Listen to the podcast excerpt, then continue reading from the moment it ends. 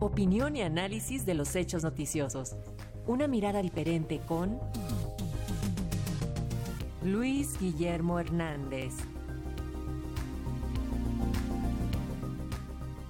Y esta mañana el periodista y analista político Luis Guillermo Hernández nos habla acerca del paquete contra la inflación y la carestía presentado por el gobierno del presidente Andrés Manuel López Obrador. ¿Cómo estás, Luis Guillermo? Bienvenido.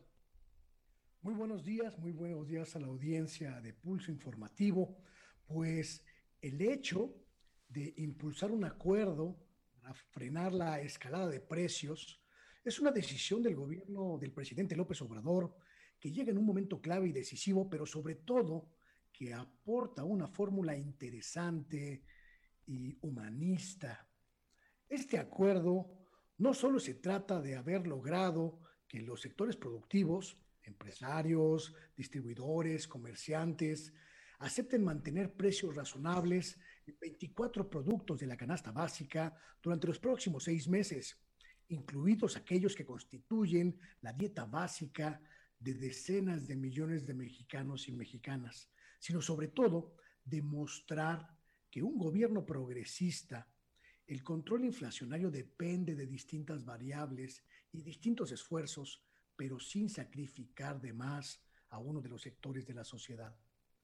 De la vieja fórmula neoliberal de hay que apretarse el cinturón, que seguramente usted que nos escucha recuerda muy bien, esa fórmula que en realidad siempre significaba que el consumidor y de entre los consumidores, las clases populares, cargaran con el peso mayúsculo de las crisis, hemos transitado ahora a un modelo humanista que prioriza la protección de los más pobres ante el fenómeno de la carestía.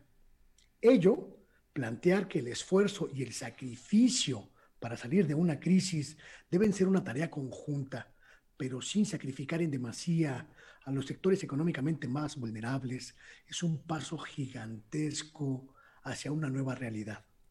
A través de cuatro ejes medulares que consideran acciones, uno, para incrementar la producción de alimentos, dos, para agilizar y custodiar las cadenas de distribución, tres, vigorizar e incentivar la importación de insumos y de productos básicos. Y cuatro, implementar medidas de emergencia como la creación de una reserva estratégica de maíz. El gobierno presenta una alternativa que me parece audaz, pero que puede ser exitosa en el corto plazo. La inflación que vivimos en estos días es un fenómeno económico global, en buena medida derivado de la profunda crisis económica que padeció el mundo entero durante la pandemia de COVID-19 esta pandemia que paralizó prácticamente las actividades productivas en el mundo entero durante meses y que llevó al colapso al modelo económico globalizado. Algunos países como Estados Unidos han tenido mayores problemas que otros tras este colapso histórico y otros, por ejemplo Colombia o Brasil, han visto cómo el endeudamiento durante la pandemia se ha convertido en un boomerang que representa hoy una carga pesadísima para sus finanzas públicas.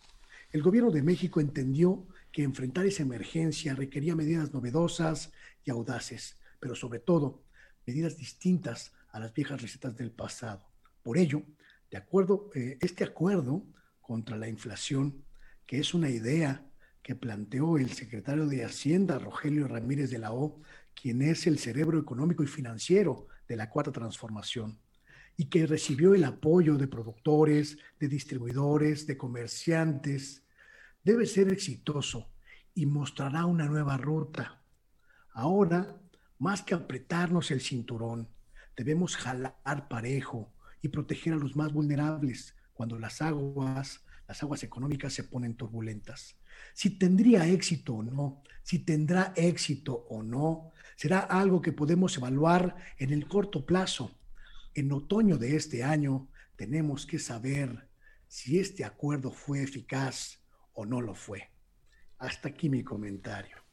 Muchas gracias Luis Guillermo, nos escuchamos la próxima semana y mientras tanto te seguimos en redes sociales. Gracias, un abrazo. Muy buenos días, hasta luego.